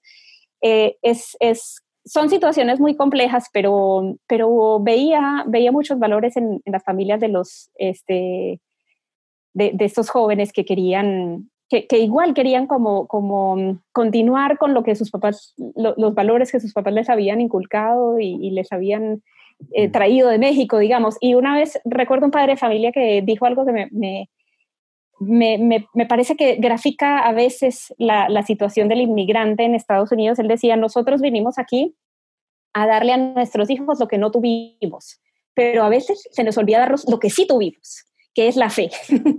Entonces, eh, que eso no lo, o sea, digamos, la mayoría tienen, tienen que poner a sus hijos en, en, escuelas públicas porque no, económicamente no les da para, para que estén en una escuela católica. Y, y entonces sus hijos sí, sí corren el riesgo de, de, de perder la fe, de, de, irse por malos caminos y algunos, algunos se van por, por, por, por caminos lamentablemente de droga, de, de vicio, pero uno ve también muchos, muchos jóvenes y muchos adolescentes que están bien paraditos y que en una sociedad bien difícil que los invita a muchos antivalores y ahí están. Y de hecho hay una pastoral juvenil hispana en Denver muy activa y, y bonita de, de, jóvenes que quieren vivir su fe y que quieren incluso ser signo de contradicción. Clarísimo. De hecho, hago, hago el anuncio de esto.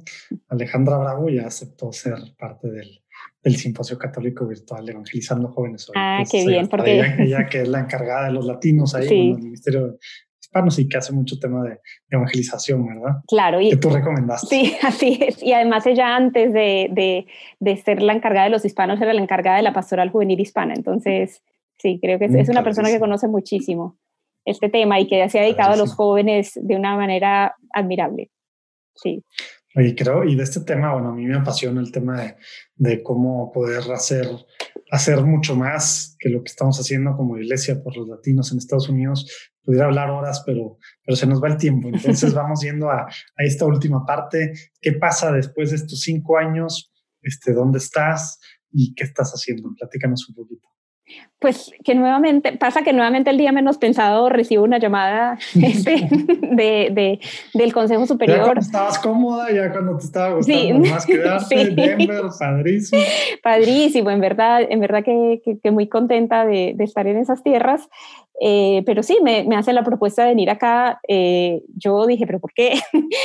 Pero bueno, ahí, ahí me explicaron un poco que eh, ahora, bueno, ahora estoy en Chile, estoy en, en, Santiago de Chile, en la capital, y, y un poco em, lo, que, lo que ocurrió fue que nos, tenemos una casa que, la arquidiócesis nos, nos, nos ha dado eh, para que nosotros la, hagamos como un centro cultural para jóvenes y de formación. Eh, y, que es un poco como algo que a mí me encanta también. Yo, pues el tiempo que estuve en Lima antes de, ir a Denver, para mí fue muy bonito, como el trabajo con los jóvenes y, y se acordaron un poco de, cómo yo estaba entregada a, chicos y chicas de, del movimiento de vida cristiana ahí en Lima. Entonces, eh, pues me dijeron, bueno, ahora, ¿por qué no te vas a Chile? Que tenemos esta casa y que además hay muchas oportunidades para trabajar en la Universidad Católica. Eh, obviamente que eso significaba un desprendimiento, pero Dios ya me ha, me ha pedido muchos desprendimientos en la vida, entonces dije, bueno, ahora me tengo que desprender de esto. Este, lo recé, porque igual a uno, a, uno, a, uno le proponen, pero no es que te digan, te tienes que ir sí o sí uno puede expresar que uno tiene algún impedimento para irse a algún lugar. Este, uno puede, porque no necesariamente las autoridades tienen en cuenta, pero yo no, no vi ningún impedimento. Entonces dije, me fregué. No yo, yo, busqué, pero no encontré.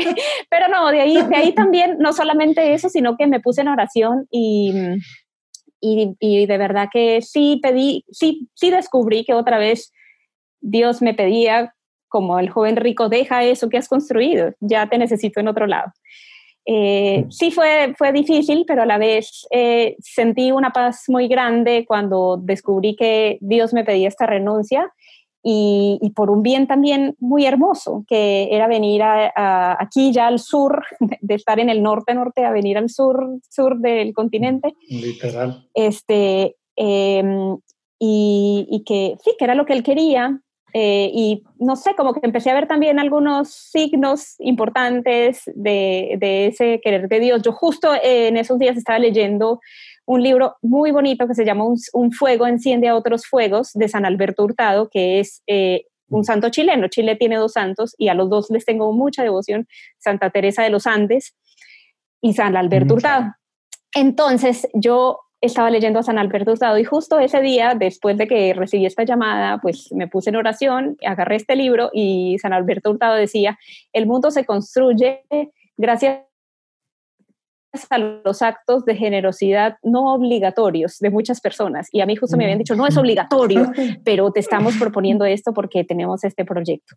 Entonces yo dije, bueno, entonces como que fue una flecha que atravesó mi corazón y yo dije, está bien, o sea, creo que, creo, o sea, así habla el Señor y, y, y hay que decir que sí y, y bueno, nos vamos, nos vamos. Entonces ya, pues ahí después de rezarlo, de, de hecho estuve en ejercicios espirituales como antes de dar la respuesta, ya me vine para Chile eh, el año pasado, llegué en agosto, no llevo ni siquiera un año viviendo acá, eh, pero eh, de verdad que desde el principio he sentido, me he sentido muy bendecida, ha sido un tiempo muy bonito.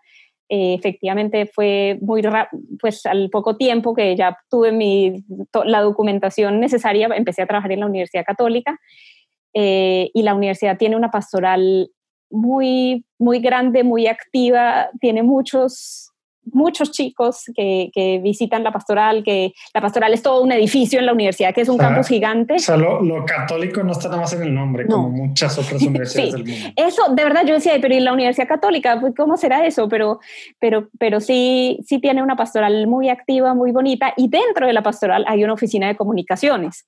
Entonces, este, entonces ahí pues hay un montón de proyectos, hay un programa de radio, hay una revista, hay página web, este, y pues eh, yo dije, o sea, ya genial, eh, eh, empecé a trabajar en, en la universidad, en, en, el área de pastoral, en el área de comunicaciones, entonces, y, y, y, como asesora de varios proyectos, porque la, la, pastoral de la católica tiene muchos proyectos de, diferente, de diversa índole tanto sociales como de mm, culturales. Entonces, eh, de verdad que fue fascinante. En, en, enero eh, me fui de misiones con un grupo de chicos al sur de Chile. Eh, de hecho, tiene un programa de misiones muy, muy bonito que se llama Misión País, que abarca ustedes saben que Chile, el mapa de Chile es como una culebra. Entonces, bueno, pues nos vamos por toda esa culebra a evangelizar. Entonces, este, desde Arica, que es el, el, el norte, ya casi en límites con Perú, hasta Punta Arenas, que es el sur. Entonces, este, entonces sí, pues ahí, ahí tuvimos la experiencia de misiones muy bonita, de ver a los chicos yendo de casa en casa, hablándole a la gente de Dios, orando, leyendo la Biblia. Eh, y, bueno, teniendo también talleres para niños y catequesis en las tardes. Entonces, fue, fue muy bonito y, y bueno, aquí sigo. Eh, ahora, pues desde marzo, eh, todo es por Zoom. lamentablemente, ahora estamos nosotros en invierno y las misiones de invierno, pues por los motivos que ya sabemos de esta pandemia, se tuvieron que suspender. Los chicos, se, fue muy difícil para los chicos saber que, que, que no iba a haber misiones en invierno, que siempre hay pero, pero a la vez ha habido una creatividad gigante de reinventarnos. Este, Qué bueno que estás sacando eso. Quería cerrar con eso antes de irnos a la, parte. Ah, platícanos algo concreto así, una, de, así para ir cerrando y irnos a la sección de preguntas rápidas. Algo concreto que durante este tiempo haya o se haya innovado en, formas de evangelizar, de comunicar y que estén tratando de ejecutar o que vayan pronto a, a, salir ahí en la universidad? Pues, ah, eh, a ver, te, hablo rapidito de tres cosas. Eh, una es una página web que hemos empezado en la pastoral que se llama Anclados, que es una, es una página que brinda recursos para la gente en cuarentena, desde recetas de cocina hasta el Evangelio del Día, eh, todo lo que uno necesita, una, una persona, digamos, de fe quiere tener a la mano hasta contactos para tener asesoría pastoral con alguno de los asesores pastorales, dirección espiritual. Ese es un tema. Otro es este, bueno, hay una charla, hay, hay un proyecto que es eh, para que, como consiste como en pequeñas conferencias, en pequeñas charlas de testimonios de vida que siempre lo hacían, pues lo hacían en un auditorio. Yo justo me iba a meter a, ayudar a organizarlo y, y, ver todos estos temas logísticos y ahora pues con la pandemia ya, ya no estamos pudiendo hacer estas conferencias, pero todo lo estamos haciendo eh, a través, pues en línea y, y, subiendo videos a YouTube de estos conferencistas. Y esto más bien los chicos en lugar de desanimarse se han abierto sus fronteras y estas charlas se llaman Razón en Cristo, la sigla es REC, y ellos en lugar de decir, bueno, este año no hay REC, dijeron, ah, este año empieza REC Global, que quiere decir invitar a personas a dar charlas de otros países y, todo esto se sube a, YouTube y a la página web, ustedes pueden buscar Razón en Cristo, REC, las, las iniciales, y ahí encuentran. Y bueno, y los otros, eh, pues hay una revista, este, un programa de radio, todo eso se, sigue haciendo, el programa por Zoom, eh, que, que, lo transmitimos a través de Radio María. Y, mm, y, también este, un, un, proyecto que se llama Enfoque, que también es para hacer videos y se hacen videos como de las actividades que hace la universidad y, y también manifestaciones de religiosidad popular este, eh, de, del país. Entonces también pues este año no hay procesiones, no hubo, o sea, la Semana Santa fue en casa, pero los chicos entonces hicieron todo un video de cómo vivimos la Semana Santa en casa. Entonces el uno adorando al Santísimo a través de su computadora, este, de verdad lindo. O sea, fue lindo porque fue como, como que los chicos me sorprendió la creatividad que tuvieron los estudiantes son los que impulsan esos proyectos y uno lo único que hace es asesorarlos y decirles por aquí no, por aquí sí, este, ayudarles un poquito como con, con la experiencia que uno les puede aportar, pero ellos eh, son los que, los que echan a andar las cosas. Entonces, en verdad que, que ha sido lindo y de verdad que, pues si, si, bien yo llevo casi cuatro meses encerrada como mucha gente, porque aquí en Chile la, cuarentena está muy dura, porque hay muchos contagios y, y estamos en invierno además, eh, aunque, aunque estamos muy encerrados, pues eh, a mí se me ha pasado rápido porque hay mucho trabajo y, ha sido muy lindo acompañar a los chicos. Incluso hay muchos que nunca conocí personalmente porque aquí el, el año académico empezó en marzo entonces recién los chicos estaban mm. llegando, sí, qué bola, ¿cómo está? Mucho gusto, por cuarentena. Entonces, entonces muchos incluso nunca vi personalmente y me reúno con ellos por Zoom para, para coordinar todas estas iniciativas y, y, es, y es bonito ver ver el espíritu evangelizador y hay que, hay que apoyarlos, hay que apostar por ellos. En verdad que los jóvenes tienen mucho para aportarnos y tienen una creatividad y, nos están enseñando cómo reinventarnos todos. Clarísimo, ojalá que, que también aprovechemos nosotros donde quiera que estemos y no se preocupen, allá abajo, si van manejando, si estaban haciendo más algo, allá abajo viene anclados.cl y rec.cl y ahí vienen las ligas, ¿eh? no se preocupen.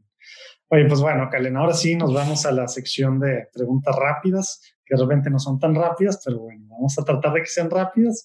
Tú ya has escuchado el podcast, entonces ya sabes que la idea es que sea una oración, ¿verdad? No son rapid fire de, un, de, una, de una palabra, sino de una oración.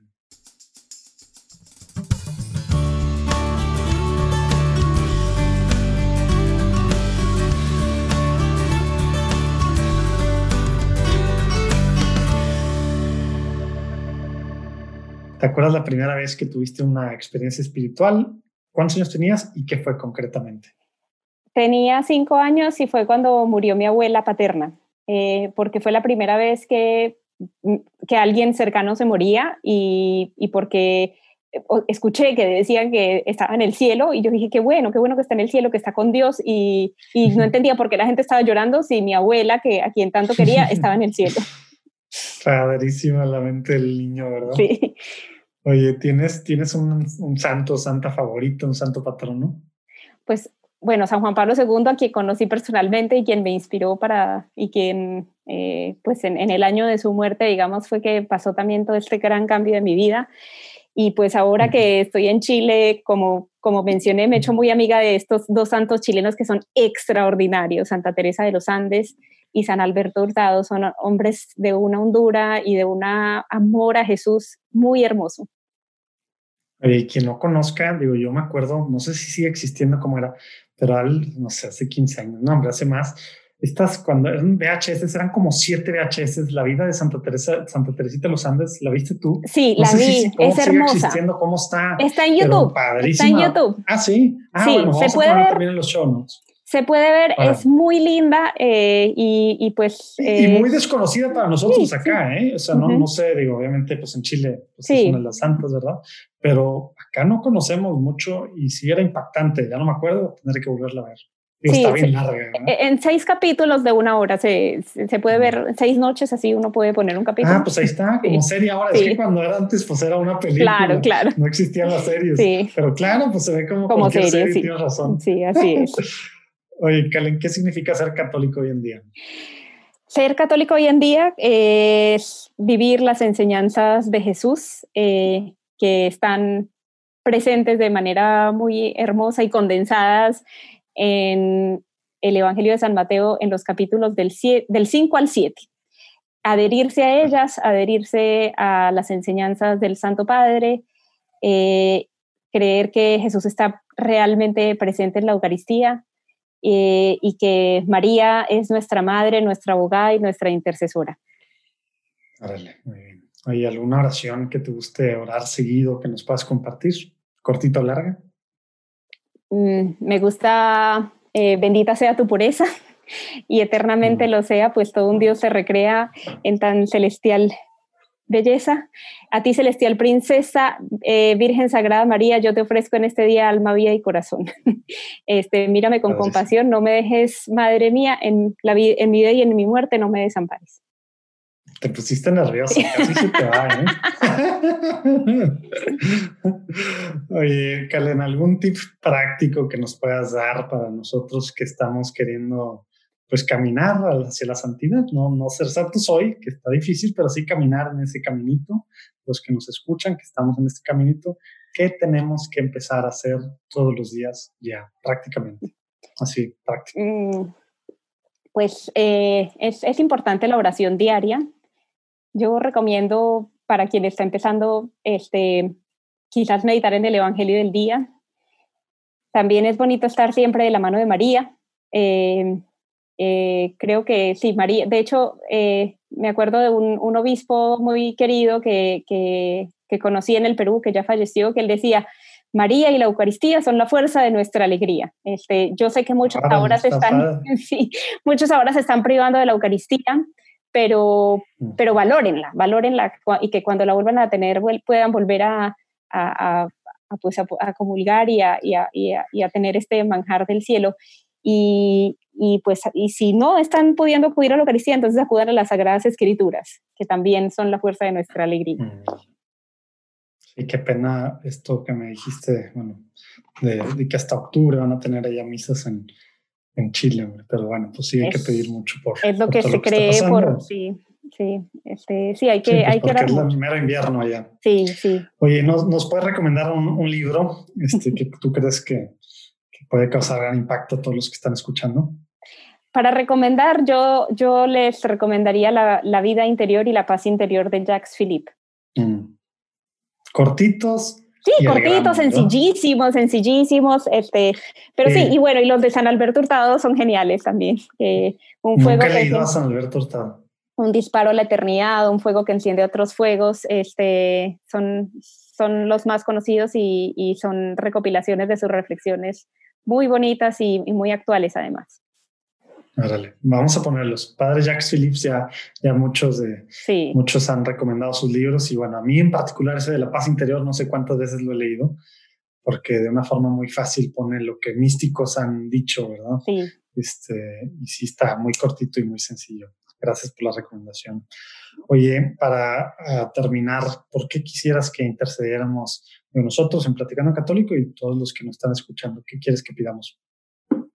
Pues eh, pidamos para que este tiempo de cuarentena eh, y de, pandemia y tan doloroso para la humanidad traiga la conversión de muchas personas, para que mucha gente se acerque a la fe, para que muchas personas se adhieran a, a las palabras de Jesús, que no nos abandona y que es el mismo ayer, hoy y siempre.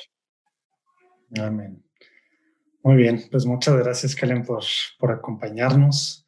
Padre la platicada, allá en el frío, acá en el calor. Y a ver, vamos a entrar a alguna cosa que nadie entiende cómo, pero nadie, nadie que no vive en Monterrey sabe, pero, pero se llama canícula, que son los 40 días más calientes del año y tú allá con chamarra y todo. y acá estamos por entrar, por entrar en 40 grados arriba de, temperatura. Sí. Así Dios los bendiga Dios te bendiga mucho en tu labor. Gracias por todo lo que estás haciendo. Y no vamos a dejar que te nos vayas sin que nos recomiendes a dos personas con las que crees que podamos platicar. Ya me ha recomendado otros para simposios, etcétera, pero, pero a ver, ¿a quién, quién crees que, que está haciendo algo padre para extender el reino de Dios en la tierra y que podamos platicar aquí en este espacio. Bueno, ya se me acaban de venir dos personas a la mente. Uno de ellos que también te lo recomendé para el simposio es este, el padre Cristóbal Fons, él ah, es un sacerdote jesuita que vive está ahorita en, su, en sus ejercicios espirituales. Eso vamos a ah, pedir por él también. Ah, ok. Si está ahorita, también ya, ya, aceptó estar y va a estar. Pero está ahora en si estás escuchando ahorita, hoy lunes, eh, pide por él. Y bueno, pues al final para, para, Dios no hay tiempo. Hay que pedir por él que, está en sus ejercicios sí. espirituales. Sí, eh, eh, sus canciones son muy bonitas y aquí en Chile pues suenan mucho. de verdad que son muy bonitas, muy hondas. Y, y, además me parece que es alguien muy humilde, entonces creo que eso, mm. es, eso también es, es bonito. Y bueno, eh, justo antes de, de, de, esta charla, de este, de este plática, de Platicando en Católico, estaba, estaba pensando eh, que vamos a tener un conversatorio mañana con Juan Manuel Cotelo, que es este productor de ah, cine de Infinito más Uno que ha hecho tantas películas, Tierra de María, este, La Última Cima, eh, te puede pasar a ti. Eh, y, tiene una manera muy peculiar de, de, hacer estas películas y, y, a la vez pues de un enamorado de Dios desde su vocación al matrimonio, desde su llamado a estar ahí en medio del mundo, pero en verdad un hombre que está muy, muy convencido de, de su amor a Dios y de, y de que eso es lo que él quiere comunicar. Oye, pues ahí le dices mañana que lo veas. sí, tengo una tarea, Dios mío, lo, lo lancé al mar. sé que ya te comprometiste, ¿eh? me tocó verlo a mí en una presentación acá de una película que no me acuerdo cómo se llama, pero de un, sacerdote en una montaña, no me acuerdo cómo se llama, algo de cumbres y demás. Me tocó verlo a él. Mm. Acá en Monterrey hace, no sé, 15 años, no sé. Pero pues sí, pues ojalá que se pueda con con Juan Manuel Cotelo. Pues muchas gracias por tu tiempo, Helen. Dios te bendiga, Dios te bendiga, Dios los bendiga a todos y nos vemos el próximo lunes.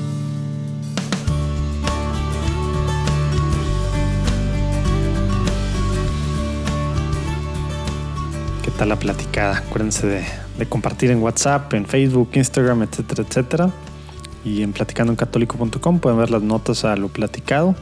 Y el próximo lunes vamos a tener la plática con el padre Jordi, fundador de Amor Crucificado, Crucified Love, una comunidad de alianza que está en Florida, bueno, en todo el mundo, y que está basada en, pues, en las obras de la cruz y demás. Está muy padre lo que, lo que está haciendo ahí. Los vemos el próximo lunes. Dios los bendiga, pidan mucho por nosotros, por favor, y pues por todo lo que viene al Simposio Católico Virtual. Dios los bendiga.